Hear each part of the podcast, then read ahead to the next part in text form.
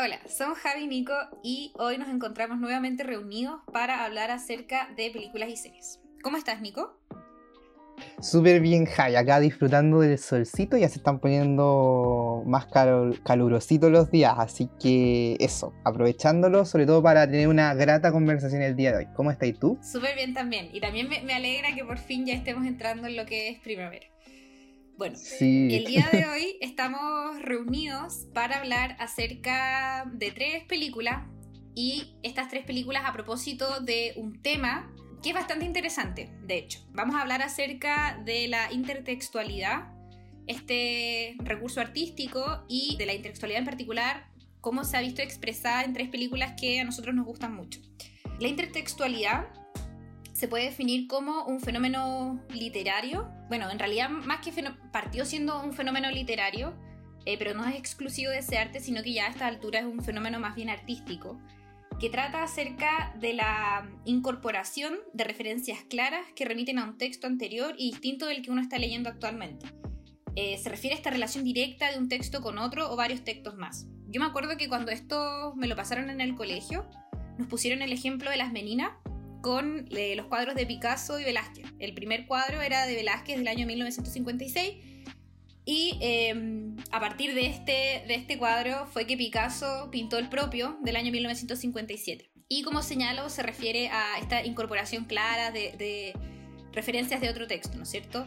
Bueno, acá nosotros vamos a hablar eh, de la intertextualidad en el cine, obviamente, porque eso es lo que estamos conversando. Por lo, que, por lo tanto, eh, expresado este recurso artístico se va a referir a la película en otra película, eh, que está formada o que está influenciada por otra. Eh, y acá una forma como de resumir la idea es que en realidad no existen filmes en sí mismos y de manera consciente o no, las películas toman ideas de otras pasadas o presentes. Y mm, eso es súper evidente porque, y al final yo creo que con cualquier arte, y si estamos hablando ahora de esto en particular respecto del cine, porque siempre los artistas, y en este caso los cineastas, se ven influenciados por otros artistas anteriores. Y eso es súper evidente, como que constantemente se hace referencia en películas a otras películas anteriores, eh, respecto de los mismos géneros, incluso respecto de otro género. Así que hoy día vamos a hablar específicamente de eso. Y las tres películas que vamos a analizar van a ser las películas Todo sobre mi madre, del año 1999 de Pedro Almodóvar, y a partir de esta película, que tiene una clara intertextualidad respecto de otras dos películas que son Un tranvía llamado Deseo, del año 1951, del director Elia Kazan, y All About Eve, del año 1950, del director Joseph L. Mankiewicz. Bueno, yo vi, he visto muchas veces Todo sobre mi madre porque es una película que me encanta, encuentro que es una película preciosa. Y eh, acá la, la, intertextualidad y la referencia a otras películas son bastante evidentes, que son estas dos que acabamos de mencionar. Así que vamos a partir el análisis con, eh, por orden de estreno al final, que son eh, en primer lugar con la película All About Eve del año 1950. Para contarles un poquito de qué trata, eh, acá la película de All About Eve, es, como ya señalé anteriormente, fue estrenada en el año 1950 y trata acerca de mm, la historia de Eve Harrington. Bueno, no es realmente su verdadero nombre en la película, pero ese es el nombre que tiene el personaje en ella que es esta mujer que mm, es súper como mentirosa. Yo vi video y la, la, describieron como una sociópata obsesionada con la actriz eh, Margot Channing, que está interpretada por la gloriosa Betty Davis. Y acá eh, la historia trata básicamente acerca de esta obsesión que tiene Eve Harrington con Margot y cómo ella efectúa una serie de maquinaciones con el fin de transformarse en una actriz exitosa a costa de otras personas como por ejemplo Margo y su grupo de amigos. Esa es básicamente la, historia, obviamente pasan un montón de cosas, pero en el fondo es como eso. Respecto de Hola Eve, pucha, demasiadas ideas que comentar se me vienen a la mente. Yo creo que eh, he consumido bastante cine en blanco y negro, como esta época dorada de, de, Hollywood. Y, algo que siempre me ha gustado de este cine o de la época dorada en específico, es de repente la profundidad de sus historias, a pesar de los temas que de repente pueden ser eh, ultra como banales, pero sin embargo tienen todo un tema de, de, gran trasfondo detrás. Acá como tú planteabas tenemos la historia de estas dos mujeres, de Eve y de Margot, que son como la, la, musa inspiradora y la fanática respectivamente, que sin embargo tienen una relación en cierto sentido bastante tóxica al final y que resulta ser nociva para ambas.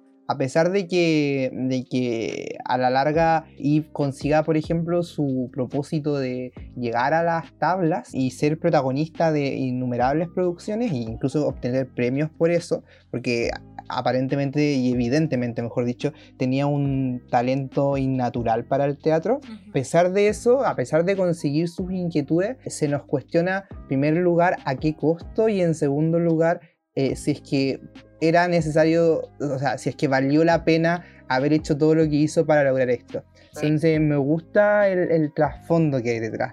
Eh, me gusta además que esta película, a propósito de este tema de esta como rivalidad entre estas dos mujeres, toque dos cosas que me llamaron profundamente la atención.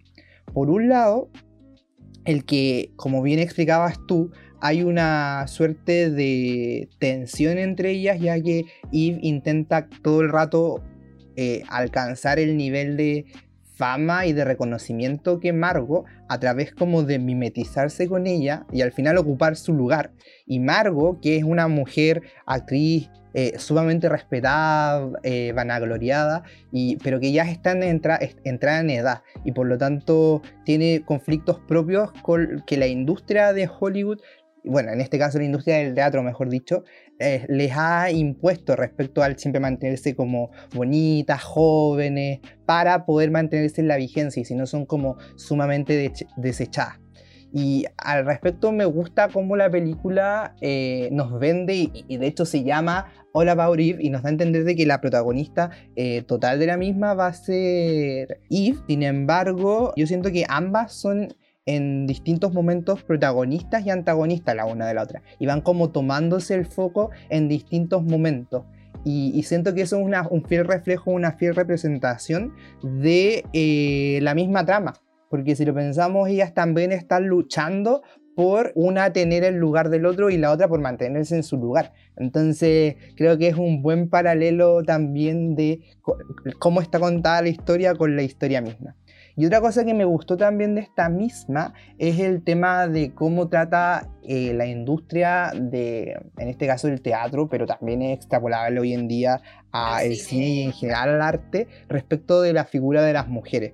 Y, los pesos que se excesivamente que se ponen sobre sus hombros y que de hecho hay una escena en la que Margo eh, lo expresa que si no me equivoco es antes de que como que en la fiesta, al final de la fiesta donde queda la embarrada, cuando ella dice como ajustes de los cinturones, bueno, ahí ella dice en alguna parte como que es divertido el negocio de la carrera de una mujer, ya que tienen que deshacerse de muchas cosas como para ir subiendo los escalones y que todas, al final todas las mujeres tienen en común esto, pues que les guste o no tienen que ser mujeres, cargan con este peso y que tarde o temprano tienen que trabajar en ello, o sea, volver a a pesar de que hayan como tenido múltiples carreras, que se hayan sido grandes actrices, grandes científicas, eh, distintas labores, igualmente tienen que volver a, ser mujeres como para validarse y tienen que cargar con este peso encima, o al menos así lo entendí yo.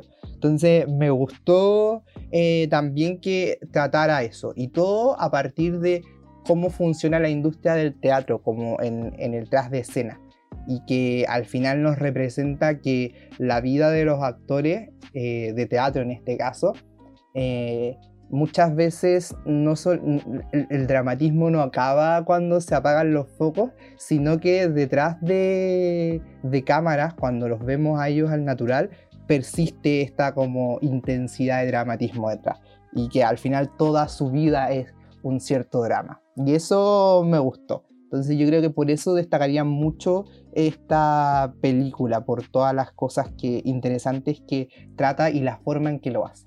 Sí, sí, todo eso que dices da en el clavo, yo creo que con la con el objeto que tenía esta película. Y algo que me gustó mucho que dijiste y que lo podemos resumir en, la siguiente frase, que la película al final trata sobre actrices más bien, porque está muy enfocado en, en el papel femenino, se trata de actrices que nunca paran de actuar y en, específico los personajes masculinos son siempre que les están diciendo a Margot eh, que ella está melodramática, que como que está paranoica y que inventa ciertas eh, situaciones en su cabeza que supuestamente no están pasando, pero que en realidad nos damos cuenta que ella descifró bastante bien cuáles eran las intenciones de Eve, que en el, en el fondo acá el, melodrama es como la esencia de, de los personajes, eh, en Margo especialmente, y también en Eve diría yo. Y acá como que esto, este hecho de ser actrices, como bien dijiste tú, de cierta manera es una carga que ellas tienen y que les impide ser ella misma fuera de los escenarios. Lo que a mí también me parece muy interesante, como que esta, esta, este trabajo que tienen eh, ocupa el 100% de sus vidas, diría yo, y cómo está eso eh, retratado en la película me parece muy, muy bien, muy, muy, muy bien hecho. Y acá hay hartas cosas en realidad que, que, la película trata. Antes de entrar ya como al tema más bien técnico, me gustaría igual conversar acerca de las temáticas. Eh, y como bien dijiste tú, tenemos muchas cosas. está Margo, el personaje de Margo, que representa quizás ciertos valores o ideas un poco más conservadoras del papel que la mujer tenía que ocupar eh, en la sociedad y en la vida en general, versus Eve, que viene acá y por ser ella también más joven y de otra generación, representaría ciertos valores o ideas un poco más modernas. De hecho, ah, hay una escena muy buena cuando Margot se quedan, se quedan varados en la carretera con Karen y el marido de Karen y ella le dice así como que la necesidad al final que una mujer siempre va a tener de tener un, marido, de tener un hombre, ¿no es cierto? Que a mí me llamó bastante la atención porque de hecho vemos a Margo como una mujer súper empoderada, pero de todas maneras como que ella sucumbe a esto, a, esta idea y lo señala. Mientras que tenemos ahí que es una mujer bastante independiente. De hecho, ella, a pesar de que quisiese concretar como ciertos amoríos con hombres, como que todo lo que ella hace y como lleva su vida, eh, nunca va a aparejar a un hombre, como que ella no depende realmente de eso. Y mm, a, mí, me pareció eso muy interesante como esa comparación entre una mujer eh, y otra. Obviamente que nosotros nos, sentimos más cercanos y queremos más amargo porque ella es como la buena de la película, mientras que Eve en realidad es una mujer horrible. Em, pero de todas maneras siento que es interesante que nos presenten esa, esa idea. Y sin embargo, a pesar de que esta galla, de que Eve, interpretado por la actriz Anne Baxter, de todas maneras hay ciertas cosas que pueden llamar la atención o que se pueden considerar como positivas en su caracterización, eh, en el sentido de que ella es súper ambiciosa. Ya, o sea, igual a qué costos podríamos preguntarnos, pero es tanta su ambición que todo lo que ella hace es súper excepcional de manera a alcanzar su objetivo sacrificios personales, morales, lo que en el fondo nos demuestra eh, que ella tiene una, personalidad súper perseverante y como demasiado enfocada a los objetivos, eh, que igual podría considerarse como bueno, solo que los medios que ella utiliza para poder lograr lo que quiere no son los mejores, pero de todas maneras revela como este rasgo de su personalidad que a mí me parece algo bueno. O sea, como no solo, no, no solo encasillado como en esta historia, sino que en general eh, es algo bueno que la gente como que esté tan enfocada en sus objetivos que sea capaz de hacer no en, este, no en este nivel me refiero, pero que sí sea capaz de hacer sacrificios personales para conseguir lo que quiere, obviamente. Y en ese sentido, como tenemos a estos dos personajes, me gusta mucho porque el guion estructuró y escribió, las escribió muy bien. Son, son personajes muy bien desarrollados y como que nos muestran cuál es, cuál es su personalidad, sus deseos eh, y cómo interactúan con otros. Y es súper constante y permanece a lo largo de toda la historia de la misma manera. Entonces, no sé, siento que que lo escribió en verdad, como que se metió en la mente de estas mujeres y lo hizo de muy buena forma y eso me encantó. Y como bien señalaba Nico y también decía yo, acá esta es una película acerca de actuación y por mucha gente viendo videos e investigando al respecto, debe ser de las mejores películas sobre actuación que se han creado. Son varias en el cine hollywoodense, pero esta debe ser de las más importantes y de las más exitosas y de las mejores también. De hecho, recibió una un numerable cantidad de, de premios eh, y bueno, obviamente también tenía excelentes actrices. Está Betty Davis, que es como de las mejores actrices de, de Hollywood que se han, que se han conocido. Y es súper interesante, ahora que lo pienso, que ella haya interpretado el papel de Margot. En ese bueno, el, papel, el personaje de Margot tiene en la película 40 años, pero ella fue una actriz que se mantuvo vigente hasta que falleció. Entonces, ella es, es un personaje que se cuestiona como el hecho de estar envejeciendo y está obsesionada con eso, pero vemos que en la vida real la actriz que la interpretó se mantuvo vigente a pesar de que era mayor. Así que eso igual es... Pero cáchate que respecto a ese punto, igual a mí me llama la atención porque a pesar de que la Betty Davis se haya mantenido vigente, como que su historia de vida en general estuvo muy presente este cuestionamiento también acerca del envejecimiento de las mujeres en el cine. Me llamó mucho la atención porque hay otra película, siendo quizá un foreshadowing de algo que eventualmente hablaremos, que se llama Whatever Happened to Baby Jane, donde sale con la Joan Crawford, que si no me equivoco es como de esta misma época, en donde ellas se vieron en cierto sentido forzadas a realizarla porque venían igual un poco capa caída bajo, eh, en la industria. Porque vemos, por ejemplo, también en, en All About Eve que empieza a surgir la imagen de Marilyn Monroe y todas estas actrices como jovencitas y, y, y mucho más guapas, que vinieron en cierto sentido a eclipsar a todas estas grandes figuras de, de la actuación. Entonces es curioso que, claro, como tú decías, se mantuvo súper vigente y de hecho este es un papel muy bueno para una mujer de su edad.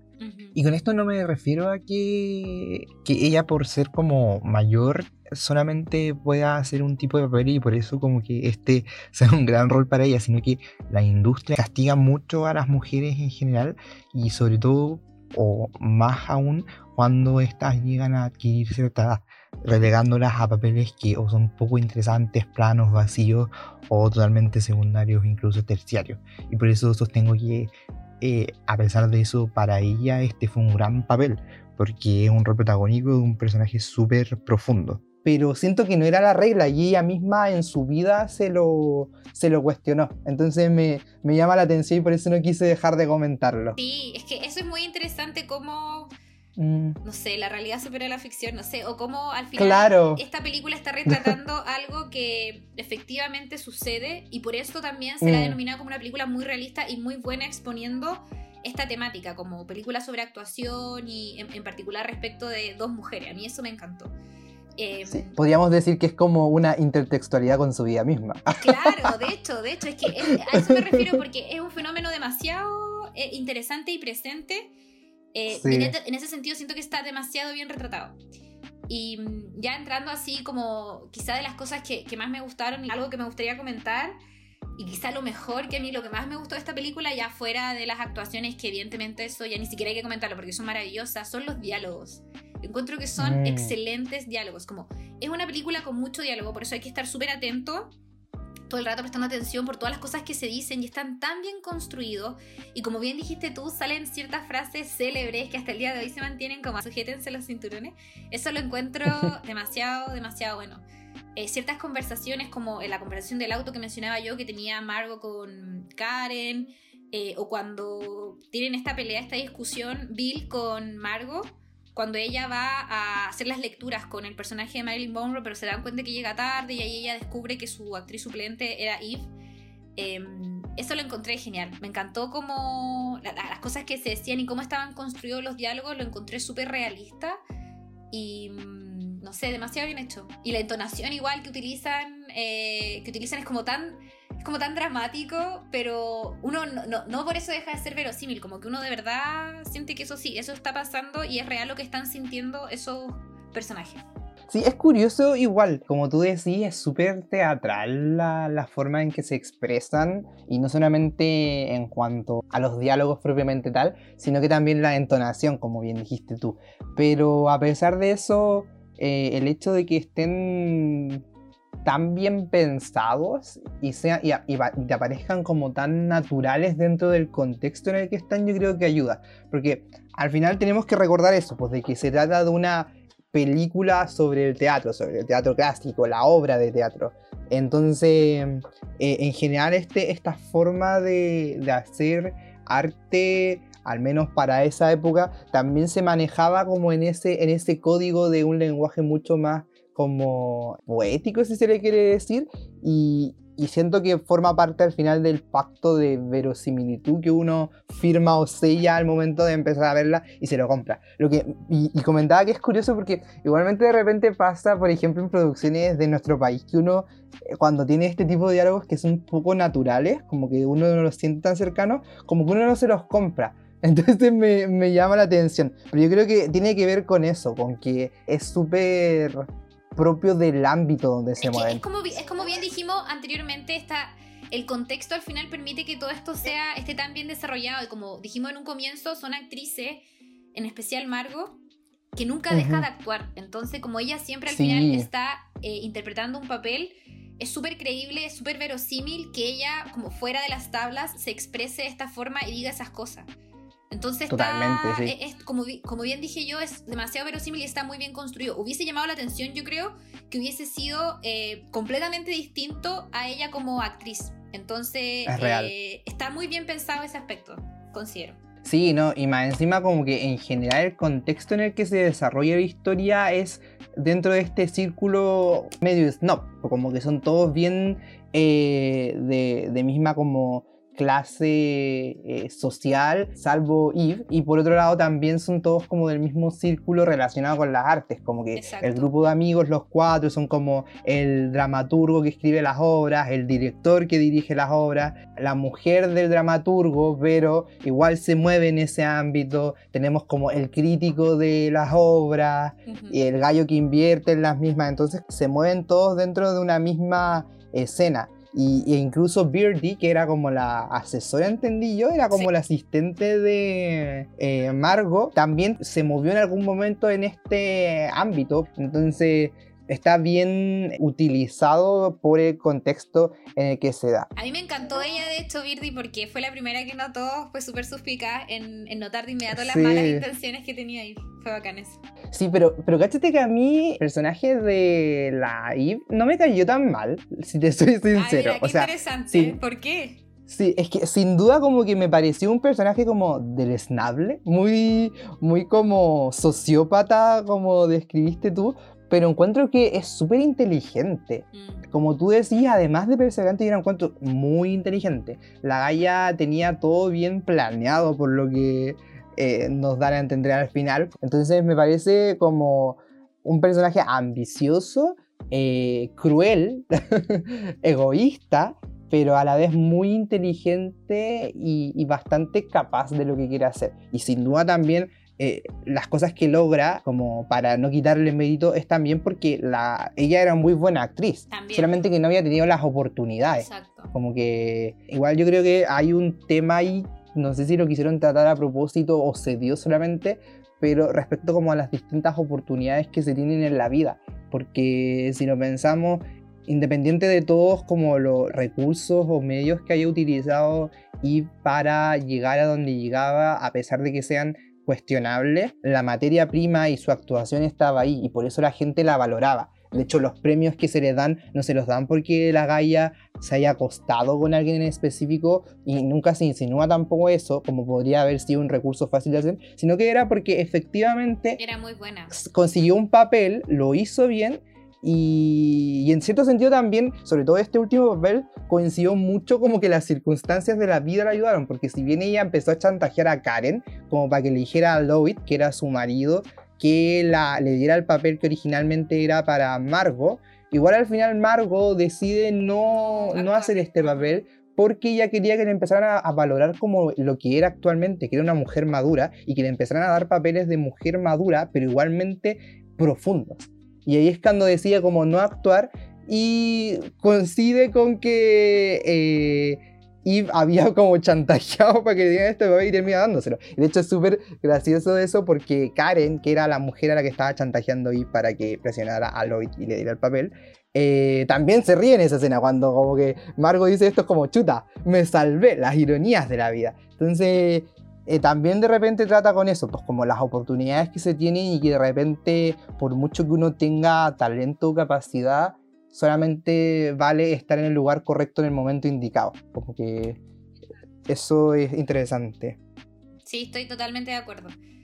Bueno, es una película maravillosa. Eh, de verdad que creo que de hecho de las que más nominaciones a los premios Oscar ha recibido fueron 14. No los ganó todo eso sí, mm. pero eh, fue muy galardonada en su minuto y muy aclamada. Y hasta el día de hoy es un clásico. Y mm, de repente uno... Comparte creo que el récord con Titanic. Sí, parece que sí, o con La La Land, no estoy segura. Algo así. Ah, parece que sí, que es con Titanic, pero sí. Y, lo que estaba tratando de decir yo es que uno eh, ya nació en los años 90 y de cierta forma como que uno le puede perder el rastro a estas películas o como que en verdad no, no ven, uno no ve películas viejas, pero hay tantas películas tan buenas de esta época que vale tanto la pena verlas. Y también porque como son antiguas, muchas de las películas que van saliendo en estas épocas toman elementos de películas antiguas, y que es lo que nosotros estamos conversando en este, en este capítulo acerca de la intertextualidad como en específico ocurrió con Todo sobre mi madre de Pedro Almodóvar. eh, el elemento que el director acá toma es que los personajes, es una película que se ve en, en la película de Almodóvar y también la hacen referencia eh, a lo largo de la película porque también Pedro, todo sobre mi madre trata acerca de actrices. Entonces en un momento acusan a una de las personajes de ser una Eve Harrington y eso lo encontré genial. Sí, es que de hecho las dinámicas que se dan en esa película también se parecen harto. Además de ser actrices, como ciertas relaciones que se van formando ahí son interesante. Y creo que agregar una última nota a lo que tú decís de que también resulta interesante verse estas películas el día de hoy, porque lamentablemente, a pesar de que hayan pasado 50, 60, 70 años desde la realización y escritura de estas películas, hay temáticas y problemas que siguen existiendo. Entonces, eso yo creo que hace valorable el que una persona pueda seguir consumiendo este tipo de productos. Exacto, exacto. Bueno, ya habiendo terminado el comentario respecto a esa película, vamos a pasar a la segunda película. Eh, como dijimos, estamos hablando de ellas en orden de estreno. Y la segunda película vendría siendo entonces Un tranvía llamado Deseo, del año 1951, dirigida por Elia Kazan, cuyo guion fue de Tennessee Williams, que también, eh, bueno, e, e, esta película está basada en una obra de teatro que es del mismo guionista Tennessee Williams, una obra de teatro súper importante en las artes escénicas de Estados Unidos. Y de hecho, el reparto de la película fueron los mismos actores que la interpretaron como obra de teatro.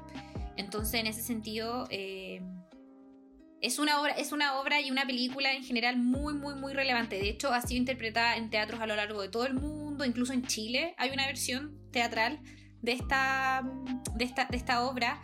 Eh, y también ha sido referenciada en innumerables shows y otras películas, como por ejemplo Modern Family, Los Simpson, la misma película de Woody Allen, Blue Jasmine, como que la trama principal es idéntica a la trama principal de eh, Un tranvía llamado Deseo. Entonces, de verdad que es una de las películas y, bueno, obra de teatro en primer lugar, eh, demasiado importante. Cuenta con las actuaciones de Marlon Brandon, Vivian Leigh y Kim Hunter y acá, eh, de hecho, una de las cosas por la que es más famosa la película en particular es por la actuación de Marlon Brandon. Eh, estas son de sus primeras películas, de hecho. Eh, hubo dudas respecto de contratarlo o no, porque era muy joven y desconocido, pero definitivamente esta fue, fue una excelente elección, porque esta fue la película que lo, con la que saltó a la fama y también se hizo muy conocida por el método que él utilizó para personificar al personaje de Stanley, porque él acá utilizó este método que se llama mm, eh, Stanislavski. Exacto, exacto. Donde él, para poder meterse en los zapatos del personaje, vivía como el personaje antes. Entonces, es un actor de método en el fondo Marlon Brandon y acá utilizó eso para, interpretar a ese personaje. Y la película trata acerca del personaje de Blanche Dubois que visita a su hermana en New Orleans y su hermana estaba casada con eh, el personaje de Stanley, que era un descendiente de polaco. Em, y ella va a quedarse con su hermana por un par de semanas porque eh, aparentemente ella tenía unos problemas en el lugar en el que ella antes vivía. Y ahí a lo largo de que transcurre la historia nos damos cuenta cuáles realmente habían sido esos problemas. Eh, y la película trata básicamente acerca de los conflictos que se suscitan entre los personajes de Blanche em, y, de, Stanley porque tienen personalidades, estilos de vida y visiones de mundo en realidad y procedencias que son muy distintas. Entonces eso hace que choquen tanto y en medio de todos estos conflictos se encuentra Stella, que es la hermana de Blanche y la esposa de Stanley, porque ella, bueno, por un parte está su marido eh, versus su hermana. Entonces, como que ella no... Eh, en, ese sentido como que no sabe con quién alinearse porque se trata de dos personas que obviamente le importan mucho. Y la película junto con eso trata un sinfín de otras temáticas que son demasiado importantes y que íbamos a pasar a comentar ahora. A mí me gusta esta película, yo diría que así como meditándola, eh, me pareció como una tragedia. Es súper, porque es súper eh, inevitable, el o sea, fuerte e inevitable el destino eh, al que va a llegar Blanche, como cuando nos vamos interiorizando un poco más acerca de su personaje, todo lo que vivió en el pasado y todo lo que está sucediéndole en el presente, sobre todo en su cabeza. Entonces, eh, me, me, llamó la atención la forma en la cual está presentada la película. Porque, como tú bien decías, hay un, conflicto, una constante tensión entre, yo diría que los tres personajes, como que esta triada protagonista es súper intensa, si bien Stella es como mucho más tranqui, es como la mediadora del grupo, de, esta, de esta casa, estos nuevos roomies que se volvieron como forzadamente. Igualmente tiene ahí su, su nota que tocar y, súper interesante también, porque siento que es un poco la transición entre el mundo eh, propio de Blanche y al que también perteneció Stella, porque son hermanas, eh, y el mundo de Stanley, que como tú decías son súper distintos, un choque cultural tremendo que responde al final a esta como clase obrera, proletaria, trabajadora y sobre todo llena de inmigrantes que se fue generando posguerra, porque es una película posguerra y que viene a tratar un poco eso, que nos enfrenta dos paradigmas de vida totalmente opuestos, ya que Nueva New Orleans e-, es como una. Está Luciana, que es parte del sur de Estados Unidos, como de los sectores probablemente más racistas en su momento ultra, ultra conservadores, que eh, tenía, por ejemplo, este barrio francés que es donde viven todos estos como inmigrantes, que esta especie como de cité donde viven y que al final es una gran diferencia a lo que estaban acostumbradas Blanche. De hecho, vemos como Blanche llega ahí con sus pieles, con sus lujos, con su aroma. Era como una vida totalmente distinta a la que tiene y la que pensaba ella a la que iba a llegar. Y cuando llega acá, si bien al principio los conflictos comienzan siendo por este como diversa forma de entender y de comprender las cosas y la vida, después va mucho más allá y, no, y, no, y se profundiza un poco en que esto de cómo ve la vida Blanche, no, incluso cuando ella tenía una vida que en general se podría considerar como privilegiada, igualmente estaba llena de carencias y de problemas y que al final también tuvo que, en cierto sentido, sus eh, carencias, tuvo que eh, suplirlas un poco con fantasía o con magia, como ella decía. Porque una de las cosas que se trata acá y que, que refleja muy bien es a lo, a lo largo de la película, eh, yo diría que el trastorno mental que tiene Blanche porque yo, no, al menos desde mi perspectiva, ella claramente tenía un problema y si es que no lo tenía, la, la, vida acá en New Orleans se lo generó y sobre todo la relación que tenía con Stanley, que a su vez un personaje súper complejo, pero que la puso en jaque durante toda la película y ella como ya venía con una serie de problemas, terminó como colapsando. Sí, bueno, todo lo que dijiste demasiado cierto, pero antes de profundizar en los personajes en específico me gustaría señalar algo que leí a propósito de la obra que obviamente está muy reflejado en la película porque como fue guionizada por el mismo dramaturgo es básicamente es muy fiel. Ah, hubo algunas cosas que se cambiaron y de hecho eso quisiera comentarlo más adelante, pero acá me gustaría señalar que la película el estilo que tiene es el denominado realismo social que en el fondo trata acerca de la representación de la sociedad como realmente es, en ese sentido, y en la película en específico, la clase trabajadora y los pobres eh, como una condición humana. De hecho, eh, es súper realista en, en ese sentido, y por lo mismo, no es como que en la película tengamos buenos y malos, sino que cada uno de los personajes está, están en ellos representadas ciertas características que son muy positivas y ciertas características que son muy negativas. No es como que queramos eh, o, despreciemos completamente a uno de los personajes y por otro lado lo queramos totalmente, como que podemos identificar ciertas cosas, ciertas cosas buenas y malas en cada uno. Y también vemos acá, de cierta manera, representado lo peor de repente de lo que es la, lo, que es la condición humana y por eso también de repente salen a relucir ciertas verdades que son incómodas ciertas temáticas que están retratadas, como bien dijiste tú, el tema de las enfermedades mentales, lo que a mí me parece muy interesante porque es una película y una obra que son súper antiguas, pero que de todas maneras trata este tema y al final siento que a pesar de que es una película del año 1951 está como tan vigente por las temáticas que, las temáticas que trata, como por ejemplo lo que señalaba Nico.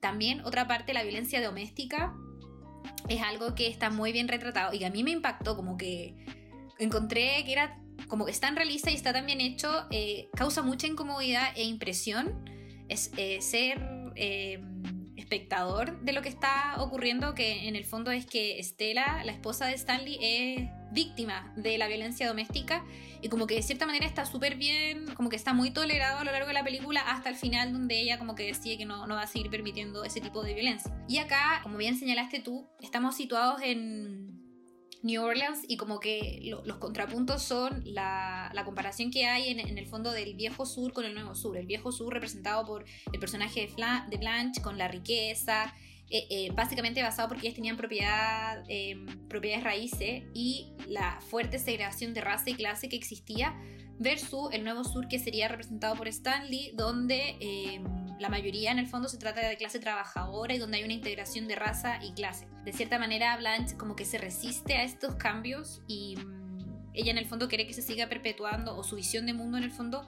es que eh, se mantenga como este viejo sur, mientras que vemos que con, eh, con Stanley como que en realidad ya se ha avanzado hacia lo que es el nuevo sur con todos estos elementos que yo les acabo de mencionar. Y bueno, y, dentro de las temáticas ya lo, mencioné un poco, eh, pero sí me gustaría señalar respecto a lo que decía Nico hace, hace un ratito, en particular respecto como a la condición mental de Blanche, em, acá encontré que, que, es algo bien interesante eh, y muy, muy bien retratado respecto como a estos delirios y, toda la, la, problemática como en cuanto a su salud mental que tiene este personaje. Eh, y acá en particular yo creo que como lo que más lo refleja es que es una mujer que constantemente está tratando de como ocultar la realidad, por así decirlo, como, como que toda su vida al final como que gira en torno a ilusiones. Ella no le gusta que la vean en la luz día, em, le gusta ponerle como pantallitas a las ampolletas, filtros todo el rato y como que sobre su vida ella igual miente constantemente respecto de ciertas verdades que no quiere que la gente conozca. Em, y de hecho sentí que el personaje, ya hablando de otra película de um, Jasmine, en Blue Jasmine, es una fiel representación de este personaje y de hecho como ese dramatismo y esa forma que tienen de hablar y, todo el rato, en verdad es como efectivamente una mujer que claramente está sufriendo algo en su mente, algo que no está bien. Y encontré que la actriz lo hizo muy, muy bien. Sí, o sea, yo creo que no, no, sé si el tema como de hermosear la realidad en sí haya sido como sea el problema, ni tampoco como el efecto del problema, sino yo, yo creo que como que la frustración que tenía ella frente a como sus expectativas y su propia realidad y eh, el añoro de esto, pero no lograr tenerlo, yo creo que es lo que a la larga van eh, generando en ella como esta disociación. Y esto relacionado mucho también con otras cosas que le pasan a ella y que va comentando a lo largo de la película. ¿Y por qué digo que no me parece tan terrible esto? Quizás como un poco del hermoseo de la realidad, porque pensaba como mientras tú hablabas de que Básicamente, Blanche, si es que hubiéramos, hubiera vivido en nuestra época, podría haber sido como una influencer de Instagram, ¿cachai? Como con su filtro, aparentando cosas que no necesariamente es y, y, que no se entienden hoy día como realmente malos. El punto es que, claro, Blanche como que llegaba a un punto donde no sabía encontrar la línea de separación entre su fantasía y lo que era real y que eso la fue carcomiendo por dentro, porque ella eh, empezó a creerse cada vez más su, su realidad. Y de hecho ella en algún momento dice una frase que refería como de que ella no necesariamente es quien, quien es, sino que quien dice ser. Entonces es súper eh, interesante eso porque también eh, siento que de alguna manera nos viene a, poner como en el tapete para conversar acerca de eh, quiénes somos en realidad. Quizás una cuestión existencialista que no, no se profundiza, pero yo siento que, igualmente se, se, trata de esbozar algo al respecto. Entonces, eh, siento que el, el tratamiento de la temática por parte de Tennessee Williams, que al final eh, escribió la obra y guionizó la película, em, es súper bueno respecto a todo el problema de Blanche. Y, no, no, no, lo caricaturiza y también refleja muy bien el abandono que viven estas personas eh, por los demás, por la sociedad, porque no saben cómo tratarlo y eh, la discriminación y sobre todo eh, el, que haya sido una mujer, yo creo que lo relata mucho más porque hay un fenómeno que sobre todo se daba como en esta época y que en muchas películas se retrató, que era el gaslighting, que es como esta cuestión de, de, que de repente Blanche, sí, si bien estaba como bien, bien delirante, también yo siento que las circunstancias en las que se movía y sobre todo la relación con Stanley contribuyó mucho, porque yo siento que él también... Eh, si bien ella tenía sus delirios, eh, le ayudaba o le fomentaba al final esta situación, como que no ayudaba a su estabilidad, sino que la desestabilizaba mucho más. Stanley es un personaje súper complicado, súper complejo. yo lo terminé odiando, a fin de cuentas, porque como que en realidad representa, como dije anteriormente, como lo peor de la condición humana, como hombre, como marido, como cuñado. Es abusivo, es como muy vulgar. Es violento. Y, eso que en la película lo, lo, favorecieron, porque lo que eliminaron de la obra, que al final se mantiene como implícito, igual lo ayudó, entre comillas. Y aún así sigue siendo detestable. Exacto.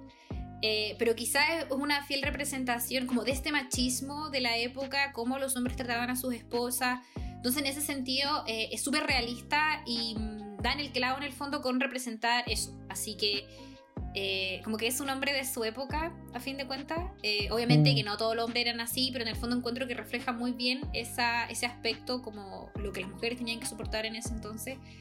Em, y obviamente está demasiado bien representado. Yo creo que de las mejores actuaciones dice la gente, yo también de las mejores actuaciones que he presenciado, que es la de Marlon Brando, aparte que se veía demasiado mino con, con su polera. Sí, totalmente. De hecho, yo creo que este, eso fue totalmente deliberado, como que eh, veía por ahí que una como de las temáticas o cosas que, en las que incursionó también esta película era el tema de la sexualización de la, o sea, más que la sexualización, perdón, me corrijo, la vivencia de la sexualidad tanto femenina como masculina sin tapujo, ya que por un lado tenemos a Marlon Brandon que se muestra a sí mismo como un personaje naturalmente sexy, Sí. Siendo que como que el canon en esa época no necesariamente era así, sino que los hombres se mostraban así como mucho más eh, sofisticados, ordenados, caballeros, como masculinos, pero no sexys, ¿cachai? Acá el gallo literalmente era como una bomba de sexualidad, como que exudaba hormonas. Sí, no.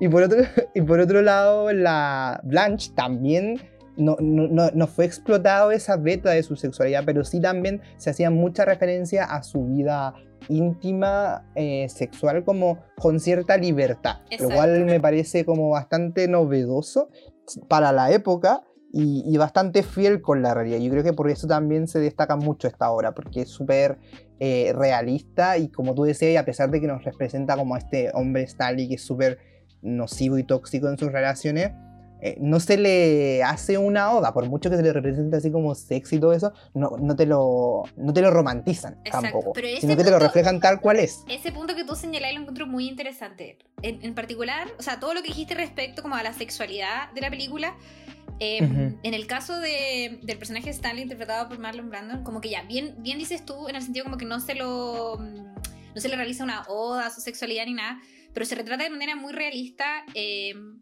y como que no se lo castiga por ello, pero en el caso del el personaje de Blanche, ella sí es castigada y sí es enjuiciada por haber vivido una vida sexual de manera libre, ¿cachai? Y al final que lata, que lata que esas cosas pasen, pero al final es un bien reflejo de la época, de, cómo las mujeres son sancionadas por comportarse de esa manera. Y por eso digo también que es una película tan vigente porque es algo que sigue ocurriendo hasta el día de hoy.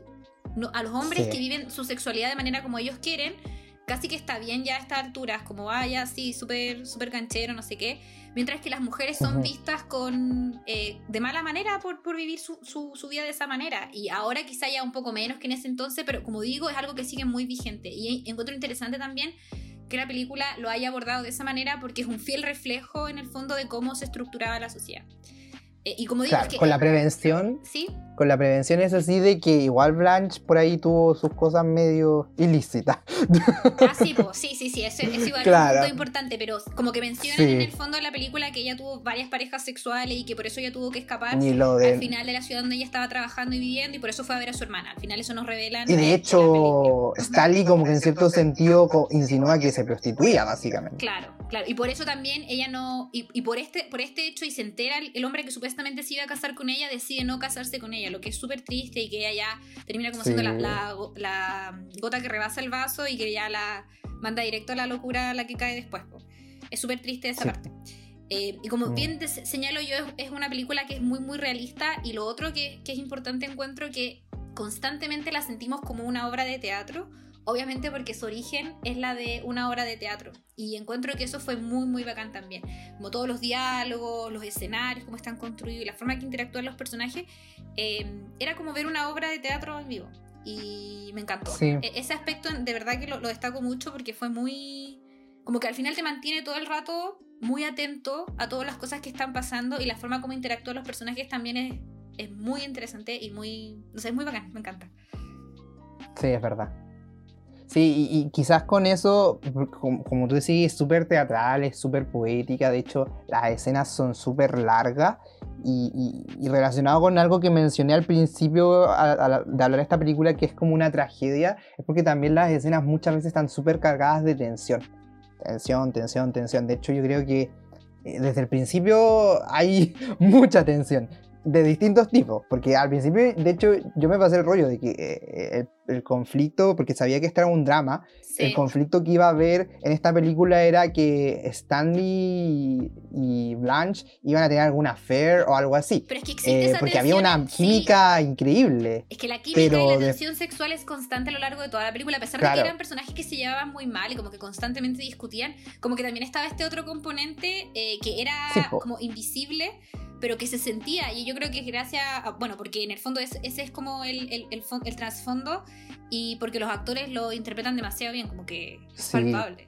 Y, no, y, yo creo que después igual se representa con la, el abuso barra violación que no vemos, pero que se supone que comete Stanley con Blanche y que es lo que detona, eh, en definitiva, como que ella se pierda, se desconecte de la realidad, como yo creo que para tratar de salirse de, esta, de este socavón en el que la, mete esta situación y que también genera que Stella en definitiva decida alejarse para siempre de esta figura. Entonces e, es súper interesante eso. Está todo demasiado bien hecho, demasiado bien ideado. En parte yo creo, bueno, porque el director es de los directores más importantes de la época y también porque quien fue el guionista fue el mismo dramaturgo. Entonces en ese sentido como que había mucho control y sin perjuicio de que igual fue censurado algunas cosas que no, que no se representaron en la película, que sí estaban en la obra, considero que, que está excelentemente ejecutado, de verdad. Demasiado buena película.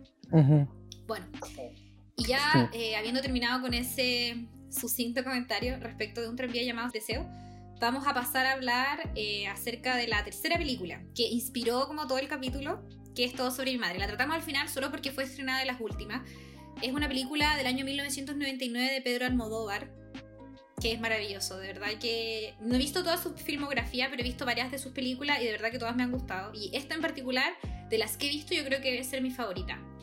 Em, acá la, historia em, e, es una historia con muchos elementos, pero yo creo que la, base o la esencia de la historia, o con lo que parte todo, es eh, respecto de una mujer llamada Manuela, que tiene un hijo. Ella es mamá soltera de un hijo y eh, en el día del cumpleaños de su hijo deciden ir a ver eh, un tranvía llamado Deseo, eh, una obra que estaba siendo representada en la ciudad de Madrid donde ellos vivían y el hijo porque quería obtener un autógrafo de la Uma Rojo, que era la, actriz que interpretaba el personaje de Blanche, decide ir en busca de ella y justo cuando está corriendo detrás del auto donde iba la actriz, lamentablemente lo atropellan y él fallece. Y es así entonces como el personaje de Manuela decide ir hacia Barcelona para encontrarse con el padre de su hijo y contarle todo lo que había pasado, porque él ni siquiera sabía que habían tenido un hijo, entonces quería contarle esto, que su hijo había muerto. Entonces, en el fondo, esta aventura que ella vive eh, en búsqueda del papá de su hijo. Y ahí, en, la historia, obviamente, se encuentra con una serie de otros personajes, todas mujeres, con las que forma eh, una familia, diría yo estas amistades que son muy importantes y que la ayudan en el fondo en el duelo que ella está viviendo. Respecto a esta película, uff, demasiado sentimiento. Como con primer comentario general y quizás para que ya después tú vayas como profundizando en, los puntos que quieras eh, hacer referencia y luego complementarlo. Em, también me gustó mucho esta película. Siento que es el punto común de todas que me, agradaron. Y que efectivamente, como tú dices, hay toda una intertextualidad detrás. Hace referencia a las dos películas que hablamos antes. Eh, y no solamente una referencia explícita a través de diálogo o a través de que, del hecho de que se está ensayando la obra o el hecho de que eh, se está viendo la película, eh, sino que yo creo que en cuanto a la estructura o los mensajes detrás. Y, y, esto lo quiero dejar como sobre la mesa y ahí tú ves cómo, cómo, cómo lo aborda. El tema de que siento que Manuela, como tú decías, eh, nunca le contó a, su hijo respecto de su vida pasada en Barcelona, si no me equivoco, porque ellos vivían en Madrid. En Madrid, sí, Ellos vivían en Madrid. De hecho, nunca le contó a su hijo. Es la primera película de Almodóvar que es filmada no en Madrid. Y la primera vez que él mm. filma fuera de esa ciudad, eh, que igual es como un hito en su carrera. Es muy importante ese aspecto. bueno, en relación con eso, entonces ellos vivían en Madrid y no le contó nunca su vida pasada a su hijo. Y en cierto sentido también le generó una suerte de fantasía respecto a, su origen, porque de hecho eh, le dice, eh, la, historia que le cuenta a su hijo es que su papá murió. Eh, y luego nos vamos dando cuenta de que toda la historia detrás era totalmente distinta, partiendo de la base de que el papá no estaba muerto, estaba vivo. Entonces, ya de ahí en adelante vemos cómo eh, Manuela generó toda una fantasía en torno a su figura, eh, con, motivo súper legítimo, eh, pero que al final también fue como su propia actriz dentro de su vida. Fue una, una puesta en escena.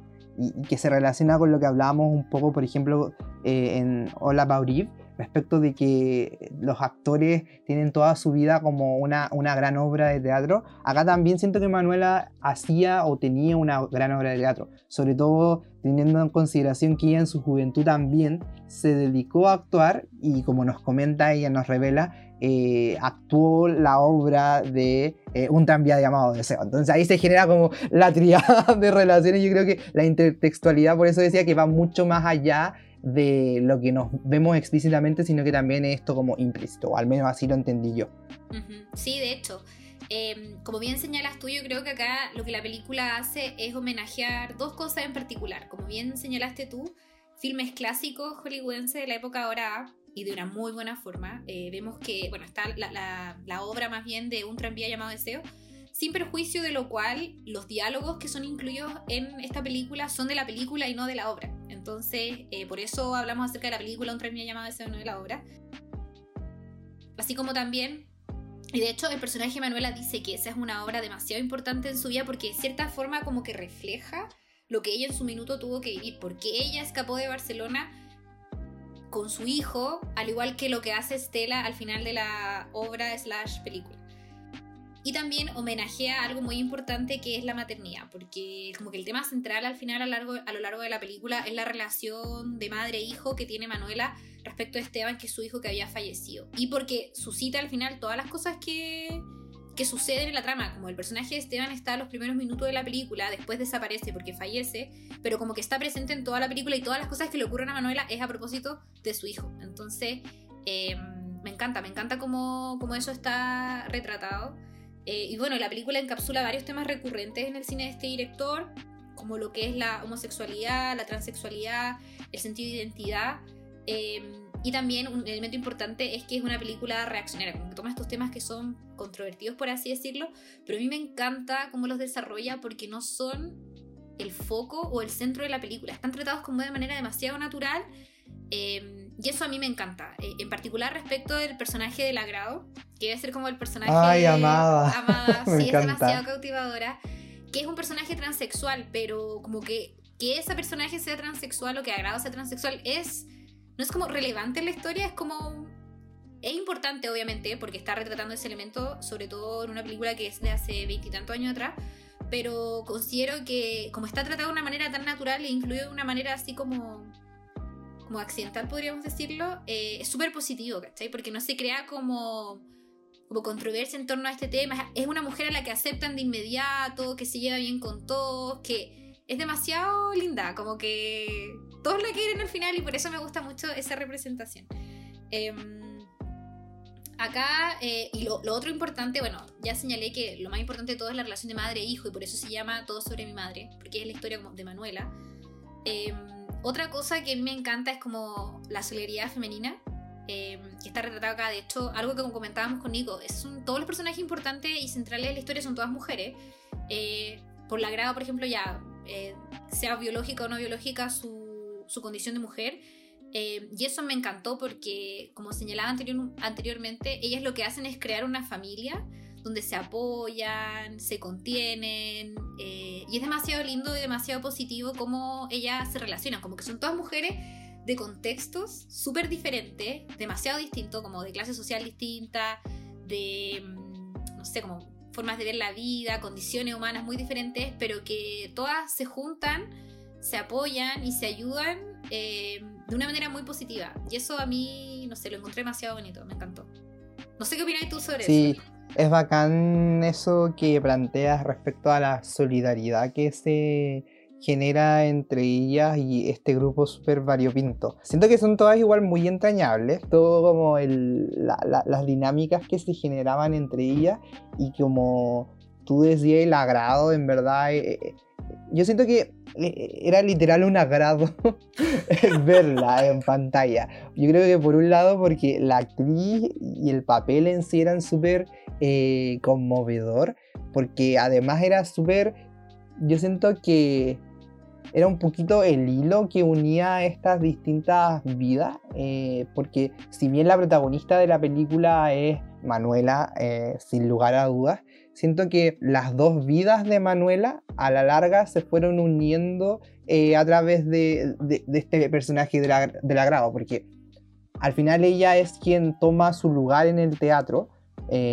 siendo asistente de Uma Rojo, y, y quien la mantiene unida como a esta vida teatral pero que también constituye parte de su pasado. La une también con, con su pasado, con el origen de su hijo Esteban, eh, con su antiguo marido. Entonces e, es súper bacán su rol, son súper bacanes los diálogos que hace. Monólogo. Eh, eh, sí, es muy entretenida y auténtica. De hecho, literalmente ella en una parte dice, como lo anoté cuando lo vi, porque pausé la película, anoté la frase, porque me gustó mucho, que, bueno, como tú dijiste, ella es una mujer transexual em, y comenta que uno es más auténtica cuando más se parece a lo que ha soñado de sí misma. Entonces siento que, esa frase me, me, estremeció en muchos sentidos, eh, por lo que representa para eh, el personaje en sí mismo, la comunidad trans, por lo que representa para como el resto de los personajes. Eh, por lo que mencionaba yo del principio de que la vida de Manuel era como una suerte de puesta en escena. y, yo creo que, que eso me, me, gustó bastante como el tratamiento que se da de la identidad. Sí, es demasiado linda. Eh, la, película completa la encuentro hermosa. Y algo que me encanta, que también nosotros comentamos después de, de que la hayamos visto, fue que el guion está muy bien hecho porque es cero predecible, como que uno siempre cree que la historia va a ir por, por un cierto carril, como que, ah, ya, ahora probablemente va a ocurrir tal cosa, pero da un vuelco y la historia va hacia un lado totalmente distinto, súper poco, totalmente impredecible, lo que a mí me parece excelente, porque está muy, es, muy inteligente, está muy bien escrito y nos sorprende a nosotros como espectadores cómo va ocurriendo la trama. Entonces... Em, y eso es bacán, ¿cachai? Como que, que lata toda esa ya la historia, los clichés, las mismas historias de siempre. En cambio acá da, no sé, como que siento que nos sorprende al final. Y eso a mí fue algo que me encantó, más allá de la historia misma y lo bonito y, lo lindo que está representado como la solidaridad entre mujeres y, esta, esta familia, entre comillas, que ellas crean. Es como eh, mm. toda la historia se va desarrollando, que es súper poco predecible y eso a mí me, me fascina.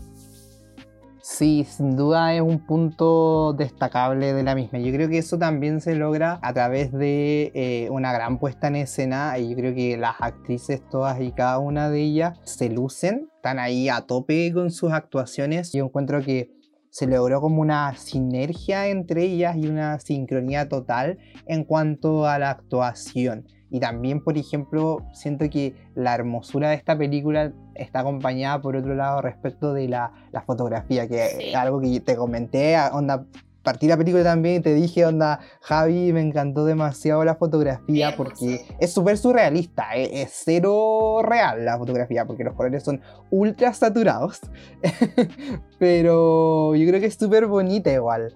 Y, a pesar de, la, lo, oscura que a veces puede ser la historia, porque a ratos es muy sad, muy triste, muy angustiante, porque como tú bien dijiste, la película parte los primeros 10 minutos con la muerte de su hijo el día de su cumpleaños.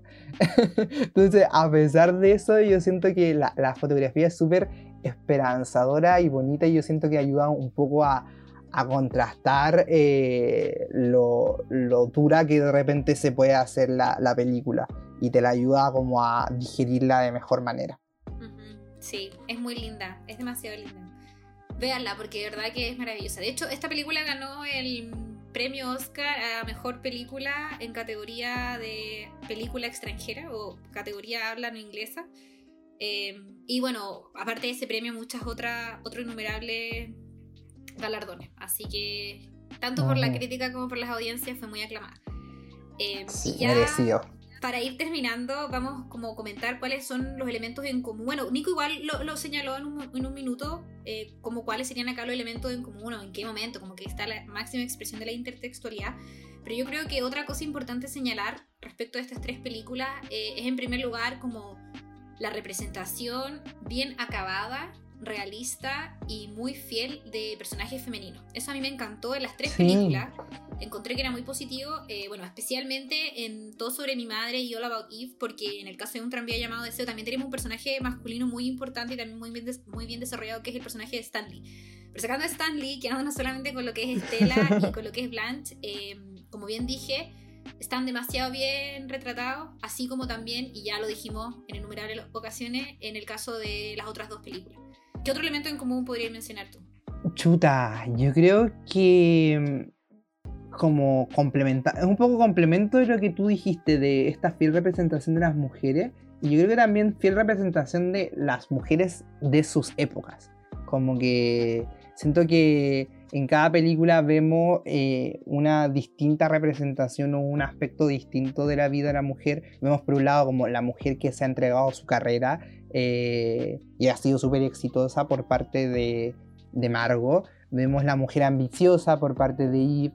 Vemos a esta mujer eh, que ha vivido su, vida libremente y que ha sido juzgada por ello. en el caso de mm, la Blanche. Eh, vemos a la mujer un poco más tradicional en el caso de, de Stella. Y después, después vemos a toda este... Yo creo de hecho que em, luego en Todo sobre mi madre, todas estas características de mujeres, estos arquetipos de mujeres, todos se reúnen en los papeles que vemos. Porque tenemos a Uma como la actriz, tenemos a Manuela como la madre, quizás un poco más tradicional, pero que a la vez también tuvo su vida libre. Tenemos a Rosa, quizás más como el papel más madre. Tenemos a Lagrado, entonces yo creo que también se van reflejando esto. Y también siento que tiene muy en común el reflejar muy bien eh, el contexto en el que estamos. Yo creo que eso eh, es también muy útil y que a la vez visualmente son todas súper eh, bonitas y quizás no innovadoras, pero sí saben usar muy bien los recursos que tienen para transmitir el mensaje que quieren transmitir. Yo creo que esos podrían ser los elementos comunes. Obviamente, sí. Y, y sin dejar de mencionar, que ya lo señalamos también, pero para que quede muy claro que las actuaciones son de primera, como solo por el hecho de admirar cómo actúan estos actores, eh, vale la pena verla. Bueno, todas las otras cosas que dijimos, pero en verdad que las actuaciones son excelentes en todo. Así que mm, yo creo que eso en el fondo resumiría como cuáles son los elementos en común y que son expresión de esta intertextualidad que le veníamos contando. Y ahora, para ir terminando ya y cerrando esta conversación como la calificación que yo al menos le daría, voy a ser súper breve, porque ya yo creo que se como que queda al tanto, es notable cuál es, cuál es mi apreciación. Yo a las tres les di cinco estrellas. De verdad que son. Sí, yo creo que es lo mismo. Las tres son muy buenas. Sí, tres, cinco estrellas. Imagínense, así de buenas son, así que las, no las podríamos recomendar más porque son las tres excelentes. Después van a pensar que somos como súper fáciles de convencer, así. Pero créanos de que en verdad son buenas. Sí, de verdad que las tres son maravillosas. Así que, bueno, se las recomendamos mucho y les agradecemos por habernos acompañado en esta conversación. Ya estrenaremos más capítulos respecto de otros temas, respecto de otras películas, para que estén atentos. Sí, y, yo creo que estén atentos también a lo que hablamos en los capítulos, porque vamos de repente dejando easter eggs, de repente. Así que eso, nos, vemos. Nos estamos escuchando, chao, chao.